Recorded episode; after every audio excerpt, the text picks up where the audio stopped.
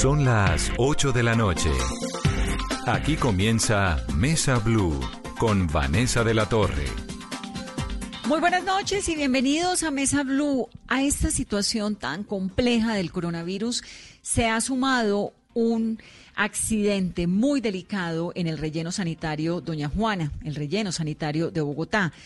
Muy delicado porque los habitantes de los barrios adyacentes, el terreno queda en el sur de Bogotá, en la localidad de Ciudad Bolívar, pero afecta directamente también a Usme y son millones de personas las que viven allá, se quejan de los olores muy fuertes, no solamente con este episodio de ahora, sino desde hace mucho tiempo, dicen ellos. Más de 6.400 toneladas diarias de residuos se procesan en ese lugar que queda justo en la salida a Villavicencio, que comenzó sus operaciones hace, bueno, 20 años, en 1988.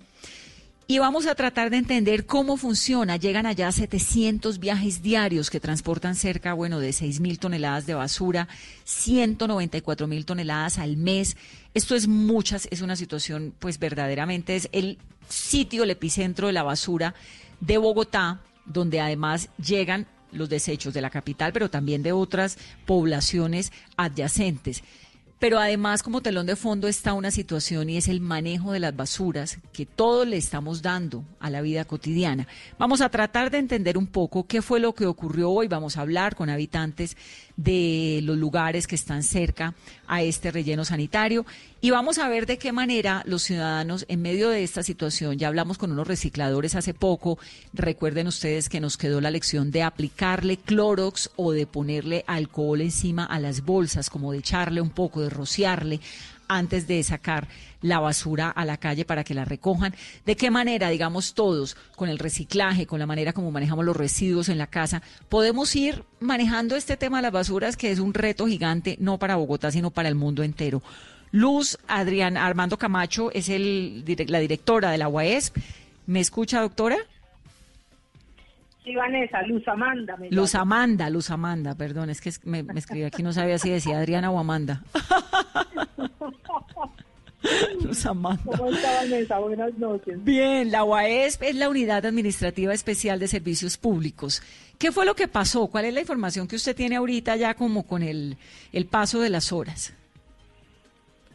Bueno, ayer eh, en la tarde tuvimos noticia de que un sector donde está disponiendo el operador eh, había presentado una serie de fisuras y eso, a ver, les explico. Normalmente ustedes eh, disponen sus residuos, eso lo recoge el carro compactador. En el carro mismo ya existe una primera compactación que es como comprimir los residuos y se trasladan hasta el relleno sanitario. Allí se disponen eh, en unas celdas que están preparadas para ello. En esas celdas otra vez tienen que hacer esta compactación o esta compresión. Y em, en este caso eh, esa compactación al parecer no fue suficiente. Y lo que sucedió es que se fueron haciendo grietas ya en la mañana, pero muy pequeñas, es decir, muy no muy anchas, y el operador las, las notó, pero sintió que era normal dentro de la operación, pero a medida que fue transcurriendo el día, las grietas cada vez fueron mm, más grandes eh, y nosotros mm, Perdón que le interrumpa para poder entender el panorama, el paisaje que usted nos está haciendo. ¿Esas grietas son como montañas? Dentro de la nosotros vamos disponiendo en celdas o, en lugares eh, eh, no montañosos, sino, digamos, un poco más altos de la, de, la base normal del, del, sector, de lo plano, digamos. Hay unas partes más altas y también en esas partes se dispone como es este caso. Entonces, parece una montaña, sino que es que el terreno es un poco más alto. Entonces, allí se estaba disponiendo, pero cuando se empiezan a abrir esas grietas, es como eh, cuando ustedes han visto un gran temblor o un gran eh, que se va abriendo la tierra, es un poco eso, pero dentro de la, disposición de los residuos. Cuando se fue abriendo, ellos se preocuparon, no nos, eh, ellos no nos informaron a nosotros directamente, nosotros nos enteramos por otras vías y eh, inmediatamente llamamos a la ANLA, que es la, la, la, agencia que tiene que ver con este tema directamente en el relleno sanitario, y les informamos lo que estaba pasando. Acordamos con ellos y con la Superintendencia de Servicios Públicos hacer una visita hoy a las 6 de la mañana para ver qué estaba sucediendo. A las 7.40 de la noche fuimos informados del deslizamiento. Hmm. Así que... Y esto es, eh, un deslizamiento allí es que se viene por la grieta un montón de basura, toneladas de basura. Por la grieta se abre, exacto. Entonces una, una parte quedó bien, una parte quedó estable y otra parte se vino, eh, no abajo completamente, pero sí tuvo un deslizamiento, un deslizamiento importante. Eh, por fortuna, aquí no hay nada afortunado, pero en este caso debemos decir que ese deslizamiento fue hacia el interior del relleno. Digo por fortuna, porque pues si fuera hacia el exterior habría eh, impactado alguna alguna población cercana al relleno podría haber impactado alguna población cerca del sitio. Por fortuna, reitero, no fue así. Entonces, ese deslizamiento se dio hacia el interior. Ahora, Pero, ¿qué pasa cuando se Sí, ¿qué pasa? ahora, cuando, para que explicar a los oyentes, cuando usted dice que llaman a la ANLA, pues es a la Agencia Nacional de Licencias Ambientales, porque este botadero funciona por concesionario, ¿no? El relleno sanitario funciona con un concesionario, en el marco de, falta la redundancia, una concesión que se firmó en el año 2010 y que por ahora está cumpliendo 10 años. Bueno, el caso es que sucede el, el, eh, eh, esta, esta, situación, mm, el equipo técnico de la UAE de inmediato llama a la interventoría, se van para allá, pero resulta que el deslizamiento había dañado la planta eléctrica y eh, no se veía nada. Entonces, a punta de luces del carro, de luces de mm, linterna, que no sé qué, pudieron medio hacer una evaluación preliminar, se fueron luego para el campamento, hicieron una reunión, estuvieron hasta las 2 de la mañana haciendo una serie de exigencias, activando el plan de contingencia, viendo las medidas que tenían que tomar hoy, porque lo primero que pasa con un deslizamiento de esos es que como se abre la compactación, pues los olores ofensivos inmediatamente afloran. Entonces, pues obviamente eso fue lo que más impactó en la comunidad y por eso fue que pues digamos la, gente, tanto los vecinos aledaños al, al, relleno sanitario como en parte de la ciudad que se alcanzó a sentir en los olores, entonces pues bueno, eh, hubo las quejas y las denuncias, pero nosotros ya estábamos allá en el relleno. Como le digo, Vanessa, fuimos hasta las 2 de la mañana, hoy estuvimos desde las 6 de la mañana de nuevo y eh, ya con la luz pudimos ver, habíamos pensado inicialmente que eran alrededor de 60 mil toneladas, fue más, nuestro cálculo es que puede subir de las 100 mil toneladas. Eh, y aunque eso no se compare con lo que pasó en el 97, porque no se compara, pues lo que pasa es que más allá de compararse o no, esto no debe suceder. Los bogotanos pagamos una tarifa, una tarifa que fue incrementada en el 2018, en la anterior administración, eh, porque el operador le solicitó a la CRAF, con el aval de la alcaldía, eh, aumentar la tarifa, porque la tarifa que tenían no les alcanzaba para pagar todos los costos del servicio que tenían que, que asumir. Eso exactamente le iba a preguntar, porque las fotos son impresionantes, las imágenes aéreas también. Esta mañana en el noticiero El Mediodía Noticias Caracol reproducimos el sobrevuelo de la policía y es una cosa impresionante. Si uno lo ve además en comparación con un carro que hay por ahí al lado, una camioneta blanca, y resulta que es que el deslizamiento es, no sé, eh, cinco mil, setenta mil, cualquier número de veces el carro. Luego es verdaderamente muy, muy, muy grande. ¿De quién es la responsabilidad? ¿Qué fue lo que falló ahí? Pues Vanessa, fácil. Si yo tengo concesionado el servicio y el concesionario tiene autonomía financiera, operativa, jurídica y administrativa, pues ¿de quién es la responsabilidad? Pues sí, tendría que ser del concesionario, del operador. Ahora, ¿en qué falló el operador? En el sistema de poner, usted nos está explicando, y esto pues obviamente es un mundo muy, muy distinto en el que uno no logra como entender porque entrar allá es imposible, que va haciendo como por capas, ¿no? Entonces se hunde una capa, se, se abre una grieta y por ahí se va una montaña entera de basura. Eh, esto tiene que haber sido el resultado de qué, de cuántos años haciendo qué. No, Esto ni siquiera es de muchos años, esto, esta, incluso esta disposición en este sector es relativamente nueva. Lo que pasa es que esto se hizo sobre una zona que ya había sido clausurada eh, hace alrededor de pues, más de 10 años, antes de que ellos llegaron. Ellos pidieron un permiso, les autorizaron una parte de esa zona y según nuestros cálculos y nuestras coordenadas, la, la eh, disposición que hicieron en esta oportunidad fue por fuera de, de, de esa zona que ya les habían dado permiso. Sin embargo, nosotros tenemos que confirmar las coordinadas exactas porque hoy estuvimos haciendo eso, pero pues tenemos que confirmarlas eh, eh, para ver si, si, si, son ciertos y tenemos la razón. Pero esencialmente hay muy varias teorías, por supuesto el concesionario tiene sus propias teorías, la, la interventoría tiene sus propias teorías, nosotros tenemos las nuestras, eh, ellos las llaman hipótesis, pero lo cierto es que aquí hay una falla en la operación. Sea cual sea la razón, hay una falla en la operación, porque es que esto no puede suceder, Vanessa.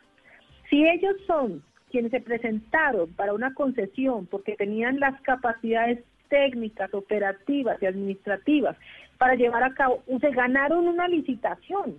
Si se ganaron la licitación, tienen que tener las condiciones para cumplirle a la ciudadanía con la tarea para la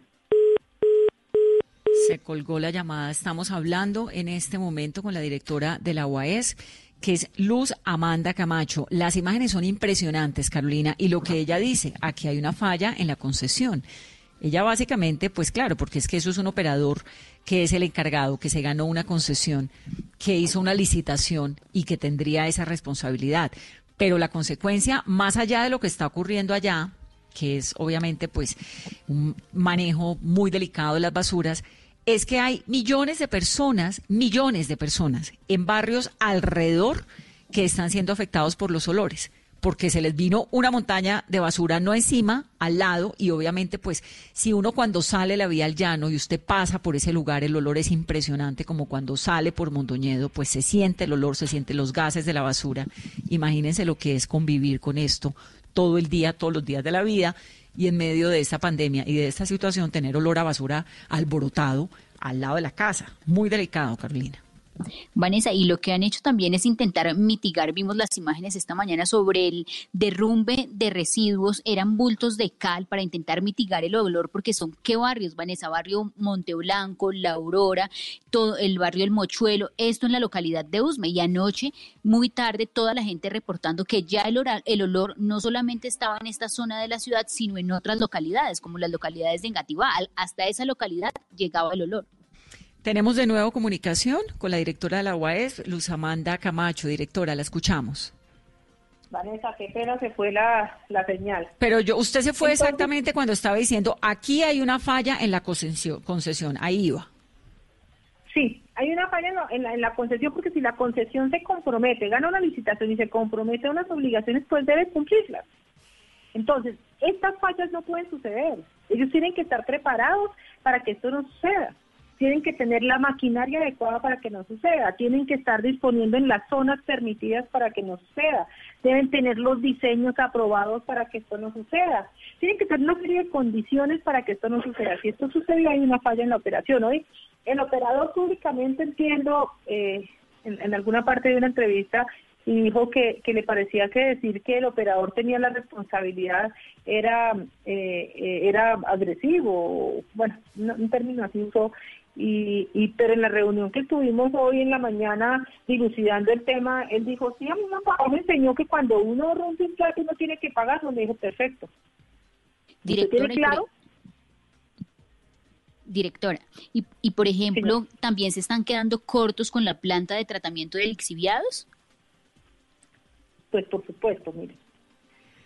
Para nadie es un secreto que este operador ha sido sancionado y multado en varias ocasiones en el pasado. ¿Qué nos encontramos nosotros cuando llegamos? Nos encontramos eh, 26 solicitudes de la interventoría de apertura de procesos sancionatorios contra el operador, de los cuales hay un archivo y dos aperturas de procesos. Los otros procesos estaban sin abrir, sin, abrir, sin darles trámite. Y adicionalmente encontramos que en algún momento, eh, en el año 2018 tal vez, eh, el operador demandó a la UAS ante un tribunal de arbitramiento por unas razones, varias. Y la UAS ganó ese tribunal y salió un laudo en el que lo obligan a hacer inversiones por cerca de 150 mil millones de pesos representados en varios ítems, alrededor de 12 ítems. No ha cumplido ninguno. Y entre esos estaba la optimización de la planta de tratamiento de lixiviados, que a hoy no ha avanzado. si usted le pregunta a ellos, sí. si usted le pregunta a ellos, ¿está funcionando la planta que tienen? Y dicen, claro, está funcionando 24 horas, 7 días a la semana. Listo, perfecto, está funcionando. Pero ¿está cumpliendo los parámetros de ley? Esa es la pregunta. La pregunta, y tal vez nosotros no sabemos hacer las preguntas y por eso a veces las respuestas pueden ser tan sencillas. No, claro que está funcionando 24/7, pero está cumpliendo su función. La función de la planta de tratamiento de lixiviados es que los lixiviados salgan de ese tratamiento cumpliendo unos parámetros para poder ser dispuestos en el río Tunjuelo. Los lixiviados son los residuos líquidos, ¿no? Que se tratan en unos contenedores. Es el resultado de la compactación de los orgánicos. Eh, por eso es que se habla tanto de este material que debe ser aprovechable porque es lo que más produce contaminación. Porque al oprimirlos es como cuando usted coge una, una naranja y la exprime para sacar el jugo, eso es lo que sale.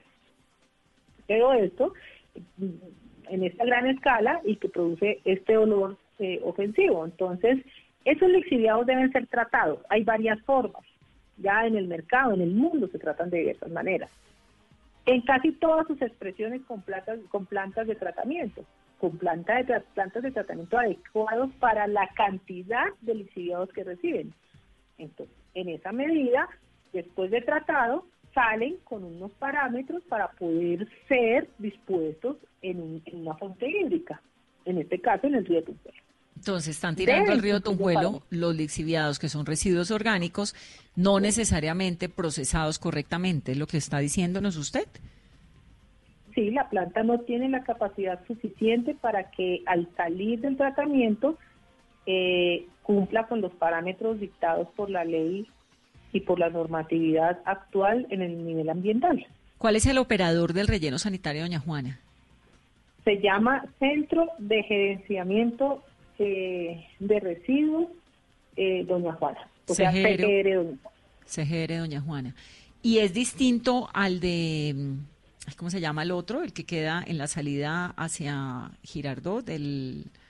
Ahí se me olvidó el nombre del otro relleno sanitario grande de Bogotá. ¿Mondoñedo? De Mondoñedo. ¿El operador es distinto? Sí, es que en Mondoñedo, yo, yo tengo claro que en Mondoñedo hay una operación de, de residuos, no, no lo tengo tan claro, no sé, no sé cómo está operando eh, Mondoñedo, ahí sí no tengo claridad. Además, ese no tiene nada que ver con ustedes. Pero entonces, este, doña Juana, ¿y a quién esta responsabilidad es de la ANLA o es una responsabilidad de quién? De revisar esa licencia. Porque si está, habitando, si está afectando a los habitantes de Bogotá, evidentemente, eh, y usted que es UAES, que es Bogotá, dice, eso es responsabilidad de, del concesionario. ¿Quién responde? ¿El concesionario le tiene que rendir cuentas a quién? A nosotros y a la ANLA. Cada uno tiene funciones distintas. Yo tengo una relación con el concesionario contractual, ¿cierto? Pero el concesionario y nosotros además debemos rendirle eh, resultados a ciertas eh, instituciones, para este caso la ANLA. Entonces, ¿cómo es el asunto? La ANLA, eh, o más bien, el concesionario hoy tiene la licencia ambiental que era antes de propiedad del distrito, que fue cedida al concesionario en la administración anterior, que le da poder sobre su polígono y sobre solicitar ampliaciones en la licencia ambiental. Ya no tiene que pasar por nuestras manos, nos puede ir directamente a la ANLA y decir yo quiero ampliar eh, mi polígono y entonces sobre las decisiones del distrito, que podría no estar de acuerdo, entonces él le solicita algunas eh, áreas más. Sin embargo, hay que decir que para este caso específico, no solo nosotros tenemos procesos abiertos contra ellos, la Superintendencia de Servicios Públicos también, la ANLA también. lo que no los deja a ellos, digamos, en buena, en buena situación en este momento. Lo que tiene que ver con los vertimientos, la licencia en este momento es para el tratamiento de residuos sólidos eh, es de ellos, pero el permiso de vertimientos está a nombre de la UAS. La UAS tiene que cargar con el, mal ejercicio del operador de turno, este o cualquier otro que no haya cumplido, y tiene y si y si la ANLA multa por por o no o no da el permiso o multa por una eh, insuficiencia de trabajo alrededor del tratamiento de los lixiviados, entonces la UAS tiene que pagar las multas y entonces a la UAE le toca después repetir contra el concesionario. Para el caso del permiso de vertimiento, para el caso de la licencia ambiental para operar en el polígono donde ellos están en este momento eh, disponiendo los residuos, ahí sí la, la actúa directamente sobre ellos. No sé si me expliqué bien. Sí, sí, la, sí está claro porque es una, digamos, cada uno tiene su parte de responsabilidad, pero en lo que tiene que ver con la alcaldía, ¿qué pueden hacer? Muchas cosas, muchas cosas que no se han hecho en el pasado. La primera es recobrar la autoridad. Porque es que si yo soy distrito y yo contrato a un particular para que me cumpla con unas obligaciones, pues tiene que cumplirlas. No tiene discusión. O sea, aquí lo que ha faltado es que tenemos todas las herramientas, la interventoría ha entregado solicitudes varias de incumplimientos del, del operador, la UAES misma, mediante la supervisión, ha detectado incumplimientos del operador, pero pareciera que al llegar al punto de tomar las decisiones legales o jurídicas frente al tema, allí quedará. Entonces nada progresa. Y también desde la personería siguen con las investigaciones y las alertas desde el año pasado y desde inicios de este año y no hay resultados. O sea, en, en esa cadena que está fallando para que haya una sanción efectiva. Decisión decisión. Hacer cumplir el contrato. Y si no lo cumple, pues tomar las decisiones del caso. Creo que ha habido cierto temor frente a tomar las decisiones. Aquí hay unos incumplimientos claros. Que, miren, lo que yo estoy diciendo me puede costar mucho porque pues finalmente yo tengo que... Eh, eh, eh, por supuesto demostrarlo y nosotros estamos en ese proceso. Pero yo me estoy refiriendo a los incumplimientos que se detectaron con el laudo arbitral y ya les fue fallado. Claro.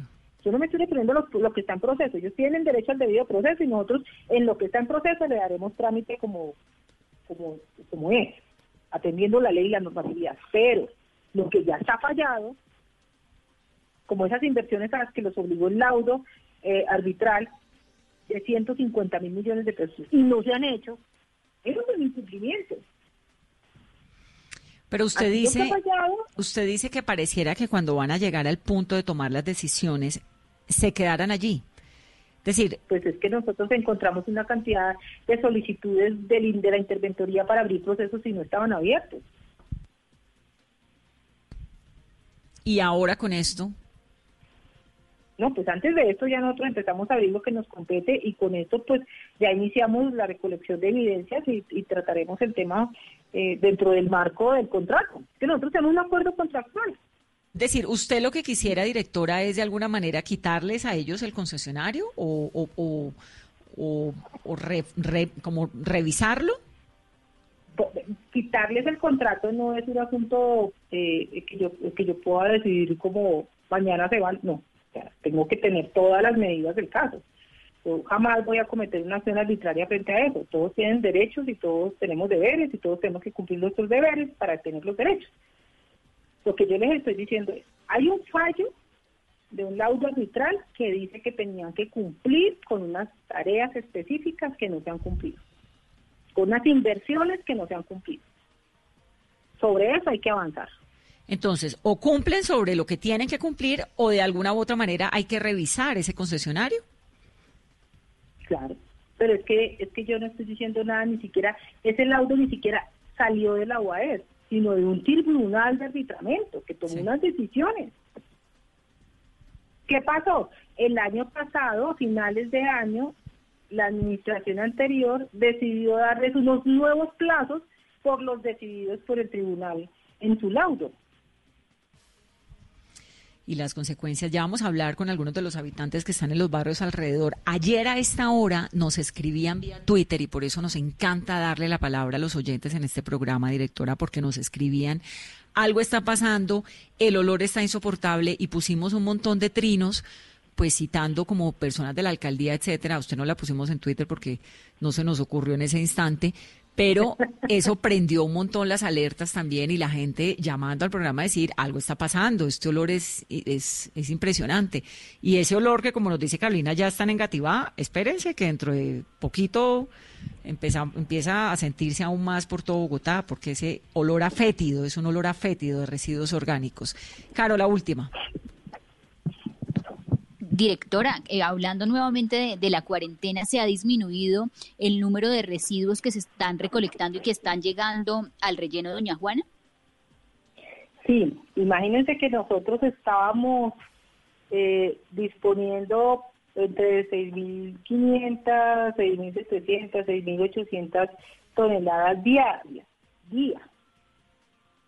Y con la cuarentena, en, desde el 20 de marzo que iniciamos con el simulacro hasta el 31, bajamos más o menos en un 18% en promedio, ¿no?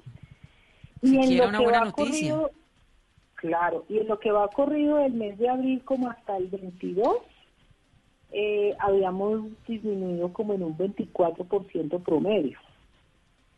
¿Cuál es nuestro análisis? Eso obedece a varias cosas. La primera, por supuesto, que no está funcionando 100%, eh, eh, digamos, los renglones comerciales e industriales. Eso, por supuesto, baja enormemente. Pero también queremos decir, y así lo entendemos, eh, el nivel de aprovechamiento sí puede haber subido eh, el ciudadano común, digamos nosotros en nuestros hogares estamos siendo más juiciosos en la separación, eso también ha ayudado. Entonces yo creo que, que digamos, como de todo esto tan, tan, tan difícil siempre, siempre nace algo bueno, creemos que, que la gente se ha, ha concientizado no solamente de lo que implica la separación en las fuentes, que ya es una buena práctica, sino la implicación que tiene no presentar bien los residuos para que los aprovechables puedan ser entregados a los recicladores, eh, validando su dignidad como prestadores de servicios. Oh, es que además en, Colombia la gente no tiene metida la cultura del reciclaje. Los países nórdicos reciclan en cuatro o cinco canecas distintas. Aquí se piden dos una blanca y una negra, tampoco es tan difícil. Si tiene un plástico, métalo en una, dele una jugadita. Y si tiene una naranja, pues tírenla en la orgánica. No es tan difícil, ¿no? Nosotros somos muy indisciplinados. Muy el otro, Valor, el, otro, el otro valor que hay, que, digamos creemos que ha impactado en el bajo, en el bajón de, llena, de, de, de residuos en el relleno, es que como no hay tanta gente en calle, el nivel de recolección en barrido ha disminuido también. Bueno, por lo menos ese... en la calle botando la basurita por ahí. Por lo menos le llega a uno un poquito ese, ese, ese aliento. Eh, que seguramente volverá a la normalidad en cuanto arranquen otra vez todas las industrias y todo lo demás. Pero muy preocupante la situación, la verdad que queda uno como muy inquieto porque las imágenes son tremendas. Si no las han visto, véanlas. Las vamos a poner ya mismo en nuestro Twitter, en Mesa Blue y en el en Blue para que vean la dimensión, porque es que es una montaña entera, es muy, muy impresionante. Directora, muchas gracias. Vanessa, muchas gracias a ustedes. Un mensaje final. Em, la alcaldesa desde el día uno, desde el día uno manifestó su preocupación por este tema. Tuvimos reunión con el Ministerio de Medio Ambiente, con la ANLA, con la Superservicios, porque para nuestra alcaldesa sí ha sido muy importante este tema, muy importante la comunidad y el mensaje de ella anoche cuando sucedió esto decía, no es justo que tras de que llevan 30 años viviendo alrededor de esto, hoy tengamos que o tengan que pasar otra vez por una situación como esta. Eso no lo vamos a permitir en esta administración y no lo vamos a permitir. Pues Franci, gracias, directora, un saludo especial. Franci Perdomo es habitante del barrio Monteblanco, que queda en la localidad de Usme y que es ahí aledaño al relleno sanitario Doña Juana. Franci, bienvenida a Mesa Blue. Buenas noches. ¿Cómo está el olor en el sitio? ¿Ya pasó un poco o está descríbame cómo lo cómo está la situación donde usted se encuentra? Aquí en Monteblanco percibimos siempre el olor. Así no haya pasado el desastre de ayer, sigue presentándose esos malos olores. Fuera de los olores se presencian eh, zancudos, moscas, cualquier cantidad de insectos. Eh, escuchando a la doctora Luz Amanda Camacho, a donde yo de pronto le iba a decir a la doctora que qué pasó con el comité que nosotros allá en el consejo habíamos dicho de que nos reuniéramos la comunidad y los diferentes mm, entidades para que hiciéramos como que un trabajo mancomunado, porque escuchándola que ella con el respeto que ella merece, habla muy bonito, pero ante las comunidades, ¿por qué no se presentan y les enseñan lo que ellos están haciendo allá adentro? Es tan peligroso los liciviados que se arrojan aquí al río Tunjuelito, porque se vienen por la, por la montaña aquí terminando Monte Blanco. Entonces, eso está generando peor el ambiente a la comunidad de Monteblanco. Porque Doña Franci, ¿usted hace cuántos años vive allí en la zona, en Usme? Ya 33 años vivo aquí en, el, en Monteblanco. O sea, ¿usted vivía desde antes de que arrancara el relleno sanitario? Sí, señora, desde antes. ¿Y le cambió la vida? Tres años que tuvimos, sí, nos la cambió porque nosotros aquí teníamos eh, al menos como más convivencia con los vecinos, con la misma familia que vive fuera del barrio, ellos ya no vienen porque el olor, pues, qué pena, no puede uno atenderlos porque ellos lo desmeritan a uno por, por el mal olor que se siente, las moscas, cuando está uno comiendo, almorzando con, con alguien, qué vergüenza. Son primero los animales que comen que uno. Tiene uno que saber convivir con ellos. Ay, doña Francia, qué tragedia la que me está contando. ¿Y usted vive con quién allí en su casa? Eh, la familia se compone de cinco personas. Eh, mi esposo y tres señoritas. Sí. ¿Y de la alcaldía de Bogotá, alguien les ha solucionado algo? No, señora. Miren, me da tristeza que eso pasó ayer. Yo dije, me voy a levantar a las seis de la mañana a mirar qué fue lo que pasó anoche, porque la oscuridad no dejaba captar lo que había allí. Yo dije, los periodistas vienen a este lado, la alcaldía o, la Secretaría de Salud a ver qué, necesitamos y nadie, y nadie, y nadie. Estoy de verdad como triste por las entidades porque acá no se han hecho presentes hasta la hasta ahorita son ustedes los únicos que han visto por por este problema por la radio. Pues doña Franci, queríamos oírla, hablar con usted, la están oyendo de las autoridades, vamos además a reproducir su voz aquí para que la gente escuche la situación, porque la verdad es que es terrible. ¿Cómo va a vivir uno en esas condiciones y nadie le va a solucionar el problema? Lo lamentamos muchísimo y este programa es para eso, para escucharnos. El, otro tema que quería hablarle era sobre, sobre, la, sobre la reunión que tuvimos con el alcalde Peñalosa y los congresistas, donde le hicimos un debate por el, por el tratamiento del botadero, que le dijimos que le exigíamos que nosotros no queríamos más botadero ahí. Y él, la sonrisa que, que él presentó fue una ironía, pero, pero nosotros aquí en, la localidad y en Ciudad Bolívar no queremos más mm, ese botadero porque las entidades que se comprometen a hacer un contrato con, con la alcaldía no responden. ¿En dónde están las CIAs? que no les hacen un seguimiento.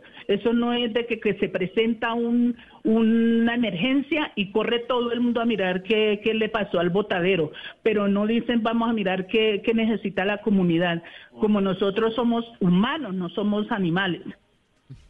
Entonces yo desde estos medios de comunicación lo, les aplauso que por, por saber cómo estamos y hacer de que los medios de comunicación también se acerquen a Monteblanco, porque no, no solamente Ciudad Bolívar es afectado, sino Monteblanco también. Pues tenemos también un oyente de Monteblanco, usted está en Monteblanco, que es eh, uno, otro de los barrios. Tenemos también un habitante del Mochuelo Bajo, que queda también en la localidad de Ciudad Bolívar y que tiene una situación similar. Doña Franci, su voz es muy importante y aquí por eso en Mesa Blue la escuchamos. Un saludo muy especial y muchas gracias. Gracias, Vanessa, muy amable. 836. Yasmín Muñoz es habitante del barrio Mochuelo Bajo, que queda en la localidad de Ciudad Bolívar, y también nos va a contar esta situación que están viviendo, Carolina, que es muy delicada.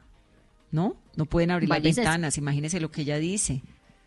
No, y es, es, es convivir y tantos años, 32 años con un vecino incómodo, que tu vecino sea los residuos de toda una ciudad donde llevan 6.800 toneladas al día, que ha bajado en los días de cuarentena aproximadamente entre 5.200 toneladas, Vanessa, que sigue siendo muy alto.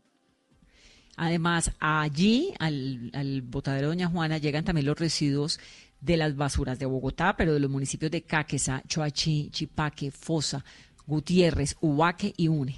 Tiene una capacidad técnica para, dependiendo del tipo de basura, en teoría, separar y tratar los residuos para su disposición final pero pues la verdad es que esta situación son 623 hectáreas de la ciudad de la localidad de Ciudad Bolívar en Bogotá y es ese basurero que se ve desde la vía al llano, muy muy grande.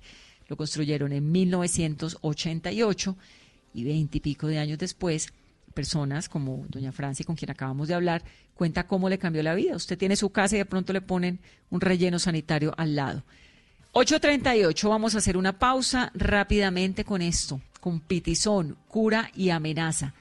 Esta es una cantautora colombiana que lanzó el 27 de marzo en sus redes sociales su reflexión sobre esta pandemia y es bien linda, es bien interesante. Escúchenla, volvemos en breve.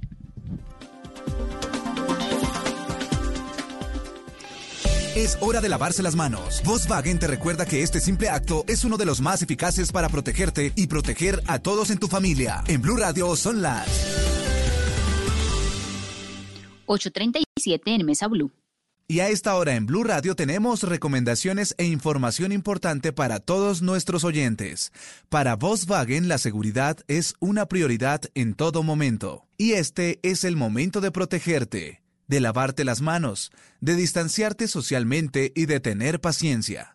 Pero también es la hora de aprovechar el tiempo en familia, de reconectarte y de disfrutar la compañía de los que más quieres. Es un mensaje de Volkswagen. Seguimos con más aquí en Blue Radio. Todos tenemos un reto, algo que nos impulsa, eso que nos hace levantar de la cama todos los días, un sueño que nos lleva al límite y nada más importa. No importa el dolor, ni la frustración, no importa el tiempo. Un reto que es a la vez nuestro combustible y nuestra obsesión. Porque nada se consigue de la noche a la mañana. Este es mi reto. ¿Cuál es el tuyo?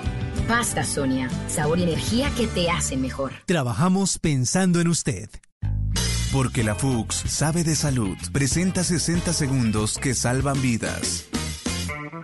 Soy Diana González, enfermera y jefe de posgrados. No dejemos que el temor nos separe. Los profesionales de la salud estamos trabajando por tu bienestar y el de tu familia. Somos profesionales capacitados en la prevención y el manejo del coronavirus y conocemos claramente cómo evitar su contagio mediante protocolos estrictos de prevención. Decidimos que nuestra opción de vida es cuidar a los demás tanto como a nosotros mismos. Seguiremos comprometidos con esta causa el tiempo que sea necesario. Compartimos el mismo espacio, así que te pedimos que confíes en nosotros y sobre todo que tengas siempre la sonrisa y la empatía que esperamos encontrar cada vez que salimos a la calle. Recuerda que hoy y siempre estaremos a tu servicio. Salvar vidas es una gran decisión. Estudia en la FUX y haz parte del equipo de valientes que ponen su vocación y conocimiento al servicio de la salud de la humanidad. Más información en www.fuxsalud.edu.co. Vigilado Mineducación.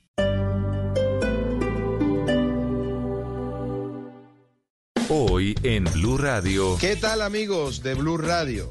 Les saluda Abelardo de la Espriella y esta noche les pienso hablar de todo lo que ustedes quieran en Bla Bla Blue. Así que alístense porque en las noches la única que no se cansa es la lengua. Los espero sin falta esta noche a las 10 en Bla Bla Blue. Bla Bla Blue porque ahora te escuchamos en la radio, Blue Radio y bluradio.com. La nueva alternativa. En Blue Radio, tiempo para lavarnos las manos.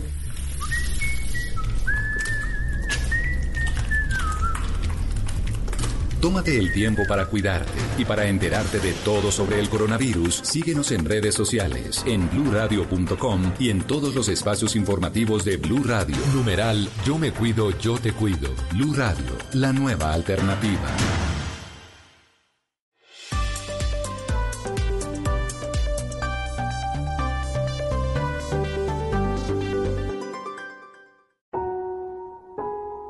La Piti, la Piti Zion dice, aquí estamos encerrados, tú en tu casa y yo en la mía, y hace un mes nadie creía, ey, qué ironía, mami vive algunas calles, no la puedo visitar, ¿quién diría que un abrazo ahora es un arma mortal? Qué loco, y es que esta mierda me patina el coco, que no sabes lo que tienes hasta que lo pierdes, eso es mentira, uno sí sabe, pero nunca se imagina que ese día llegue.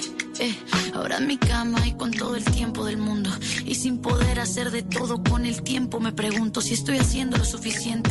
Y es evidente que estuve ausente que siendo libre era invisible. En promedio pasa 10 años en el celular mirando una red social que nos vuelve antisocial. ¿de qué sirve ser poderoso y fotogénico si un Rolex hoy vale menos que el papel higiénico. Hermano quédate en casa los seres humanos somos la cura y la amenaza vivamos el presente aprecia lo que está al frente y sonríele a la vida aunque esté golpeando fuerte. Bienvenido sea el cambio. Bienvenido aunque esta vez tocó a la fuerza. 843 Pity Zion se llama esto, Carolina. Síguele sonriendo a la vida aunque esté golpeando fuerte. Y, la letra de la canción, Vanessa, aquí estamos encerrados tú en tu casa y yo en la mía. Hace unos meses nadie lo creía y es lo que está aprovechando también muchos de los artistas a componer y a lograr transmitir y transformar el sentimiento que no solamente ellos, sino que todos los ciudadanos en el mundo estamos sintiendo, Vanessa. Así suena la Pity Zion. en la que ahora estamos y antes éramos felices y ni cuenta nos dábamos hasta las cosas más simples. Ahora sí extrañamos una lección de vida, pero la vida valoramos. Ahora nos tocó. Abre los ojos, por favor. No es para echarte gota. En Colombia hay cerca de 60 mil odontólogos, pero hay 38 mil registrados como activos en este momento. Algunos trabajan por prestación de servicios, otros están vinculados laboralmente, otros tienen pequeñas y medianas empresas. Realmente pues como todos en Colombia, esta situación de la pandemia nos ha obligado a reinventarnos de una u otra manera, nos ha llevado como a pintar la vida de una forma distinta.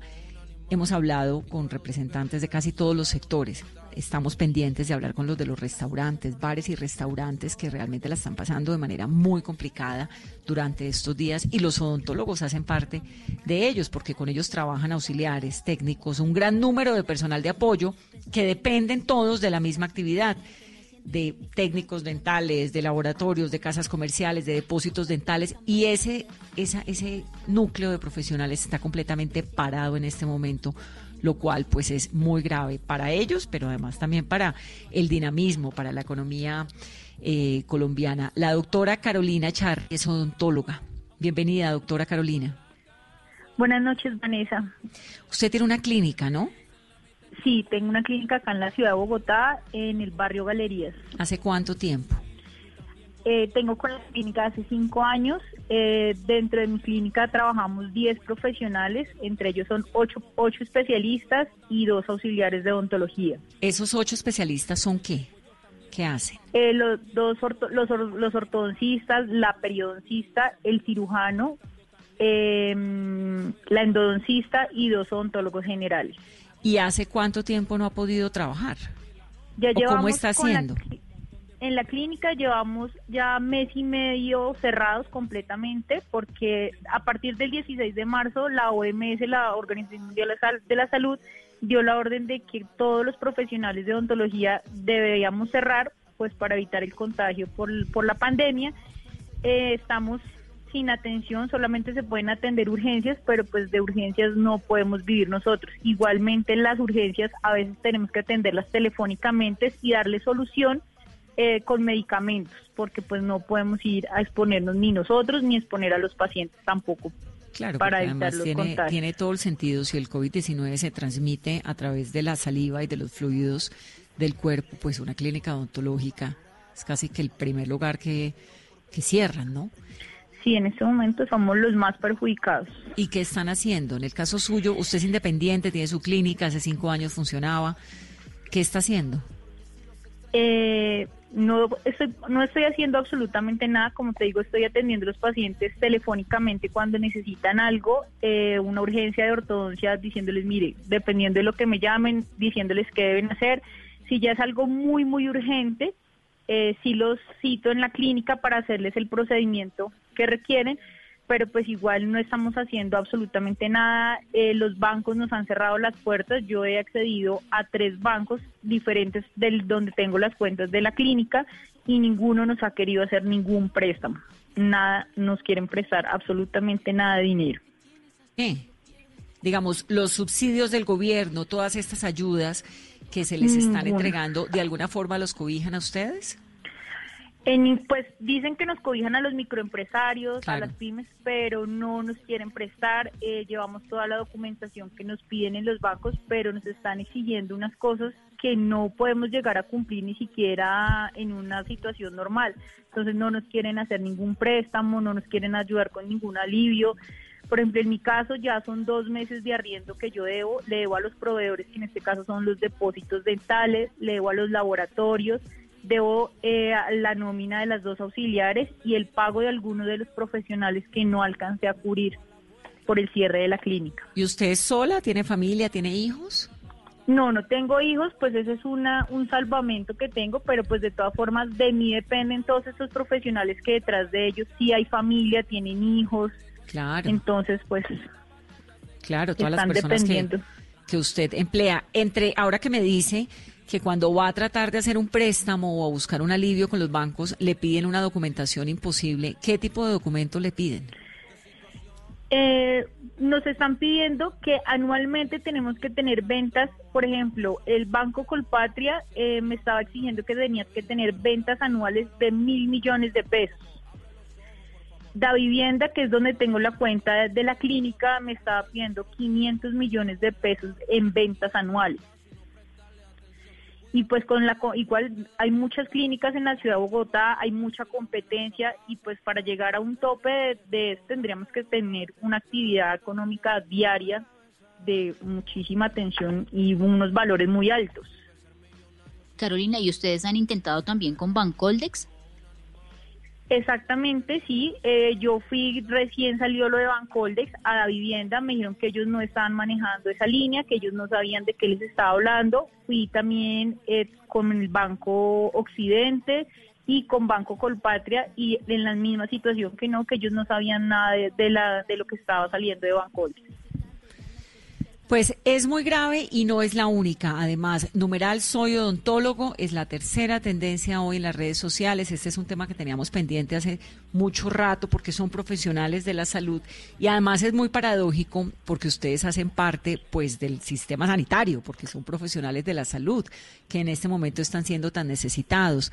Pero al mismo tiempo, pues el eje, la especialización de ustedes tiene que ver con la salud bucal y precisamente pues es uno de los lugares donde se concentra el, contagio de coronavirus y por eso los tienen aislados y sin poder trabajar en esta época, pero tienen esas necesidades tan profundas y tan, tan poco resueltas.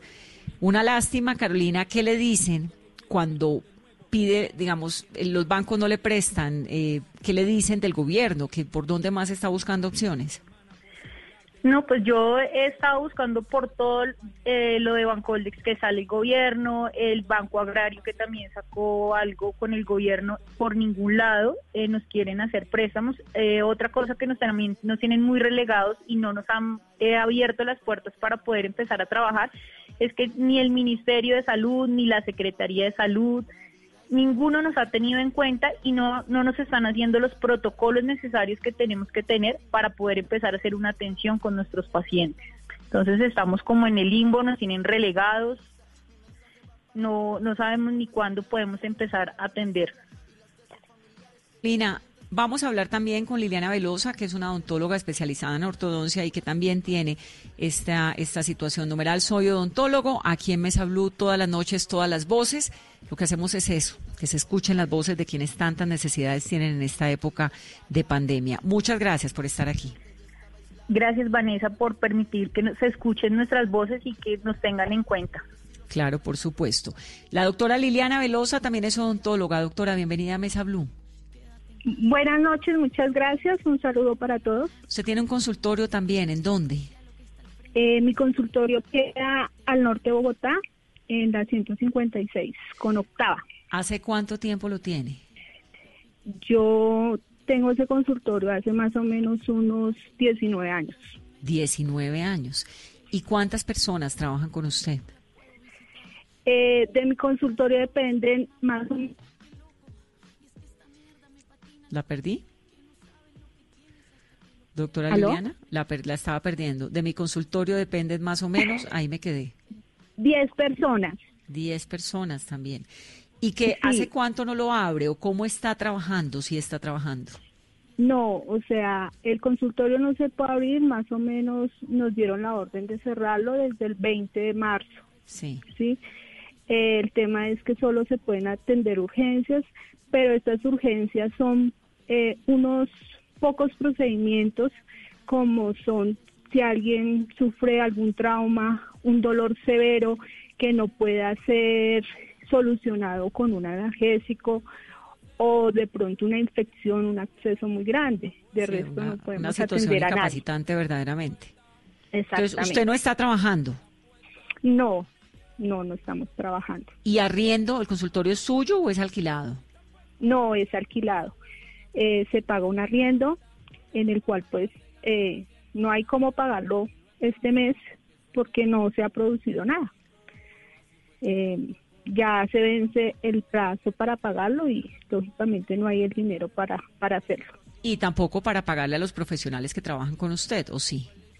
No, pues tampoco. Eh, estamos en espera de que se reactive nuevamente para salir a laborar y poder llegar a tener el dinero para poder eh, solventar gastos que ha tenido sin laborar. Claro, ¿usted tiene familia? Claro, señora. Eh, mi familia pues depende de mí, igual las personas que trabajan con nosotros, también hay otras familias que dependen del consultorio, no solamente es el odontólogo o la auxiliar, sino son los laboratoristas dentales, son los de los depósitos dentales que nos suministran los materiales para poder atender a los pacientes. Doctora Liliana, ¿auxilios, algún tipo de ayuda del gobierno? No, para nada. Nosotros los independientes es muy difícil que nos presten.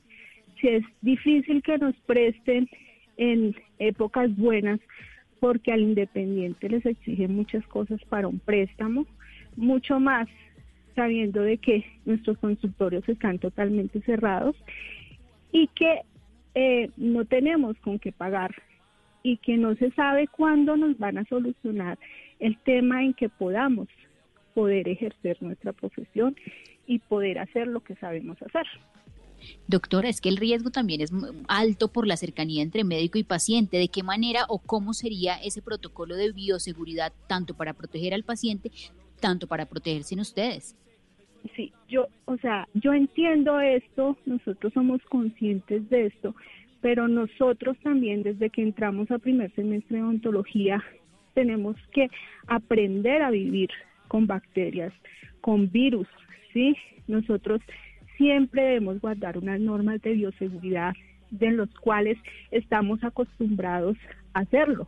Es más, es solamente hacer unos ajustes, porque nosotros ¿Quién más que nosotros para guardar esas medidas de bioseguridad? Desde que entramos a nuestros consultorios, estamos pendientes de esas normas de bioseguridad.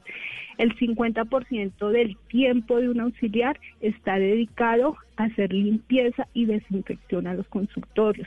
¿sí? Entonces, nosotros como odontólogos es muy fácil adaptarnos a ese cambio. ¿sí? Yo pienso que es más que hacer unos protocolos es ajustarlos aún más, ¿sí? Porque el virus no se va a ir, el virus no se acaba el 11 de mayo, entonces tenemos que aprender a convivir con él y guardar todas las medidas de bioseguridad. Ningún odontólogo va a querer que un paciente se vaya a infectar ni, nosotros infectarnos. Pero ¿usted quisiera volver a trabajar o le da miedo? La verdad, a mí no me da miedo, ¿sí? Eh, o sea, siendo conscientes y guardando las medidas de bioseguridad. Los protocolos como tal, por medio de las agremiaciones, ya están hechos, ¿sí? Los odontólogos nos hemos ofrecido hacer los protocolos y ya se han enviado al Ministerio de Salud. Lo que pasa es que nosotros necesitamos que el Ministerio dé un reporte o nos dé por escrito cuáles son esos protocolos para poder volver a ejercer. Claro. Y esto no sucede. No, lo que pasa es que estamos en un momento súper delicado de la pandemia y pues nadie está pudiendo trabajar. Lo que decía paradójico ahora es de ustedes, especialmente en el sector salud, ¿no? porque están en el sector salud, pero no pueden trabajar ahora porque a menos que sea una situación incapacitante verdaderamente, no es una, eh, pues quién se va a ir a hacer ahora un tratamiento cotidiano de odontología, como de eh, eh, la situación es gravísima para las clínicas en general, los exámenes están frenados, los diagnósticos están frenados, todo lo que no sea muy delicado ahora. Por eso me parece, pues, valioso escuchar el testimonio, porque además la idea es que de alguna u otra manera los eh, emprendedores jóvenes que tienen además este nivel de independencia, que además generan trabajo, pues puedan recibir de alguna manera algún tipo de apoyo. Cuando usted va a los bancos, no sé si le ha pasado, como nos explicaba ahorita la doctora Carolina, hacer préstamos, ¿ese auxilio lo ha buscado? ¿Qué le dicen? Eh, eh, o sea, el problema es ese, o sea, uno va al banco a decirle que nos presten dinero y ellos ahí mismo nos rechazan porque nosotros no tenemos cómo eh, solventar o decir cómo vamos a pagar. Sí, porque la promesa de 500 millones de pesos al año y con Bancoldex tampoco. Ellos dicen que no, que no nos, o sea, que no, que no hay dinero. Entonces, si nosotros necesitamos que nos resuelvan es pronto, porque pues las necesidades están es ahorita. Sí. Los estudios se hacen a muy largo tiempo, eh, nos embolatan, que falta ese papel, que, y al final no nos da ninguna respuesta. Y porque el mercado hay que hacerlo ya. Doctora Liliana, gracias por estar aquí en Mesa Blue. Bueno, muchas gracias. Aquí bienvenida. La doctora Liliana Velosa es odontóloga. Es la situación que están viviendo miles de colombianos, en este caso miles de odontólogos. Numeral, soy odontólogo. La cantidad de mensajes, Carolina, que hay de personas que dicen eh, tenemos familia o no tenemos familia, tenemos esta situación de la generación de empleo, no tenemos cómo pagar el arriendo, no tenemos cómo mercar, son profesionales, le han invertido a su profesión, pero además le han invertido a la generación de empleo en Colombia. Muy dramático todo lo que ocurre en torno al COVID-19 en el país. Es una historia que se repite porque son cientos de grupos de amigos que se graduaron de la universidad, montaron sus consultorios, abrieron sus clínicas y, por ejemplo, un mensaje a esta hora escribe Carolina Arteaga. No me da pena decir que tengo la nevera llena con mercado regalada por mi familia. Desde marzo no recibo un solo peso en mi cuenta. Los servicios me los pagó mi mamá y no es justo. Estoy a punto de tirar la También escribe Marcela Lozano. Soy odontólogo y de nosotros depende un gran número de familias. Se necesitan protocolos coherentes, mejoras en la contratación, digna para el profesional y poder regresar a nuestras consultas. Ay, no, no, no. Es que le llegan a uno todos los días unas historias, cada una más preocupante que la otra, de gente además que le ha apostado al país, profesionales, trabajando, haciendo lo mejor que han podido y viviendo esta situación que verdaderamente pues es tan dramática. Son las nueve de la noche, nos vamos. Gracias por acompañarnos en otra Mesa Blue. Aquí sus voces todas las noches son muy, muy importantes. Hoy estaría comenzando el Festival Vallenato y nos da mucho dolor no poder estar allá, pero sin duda el otro año estamos y con toda. Feliz noche.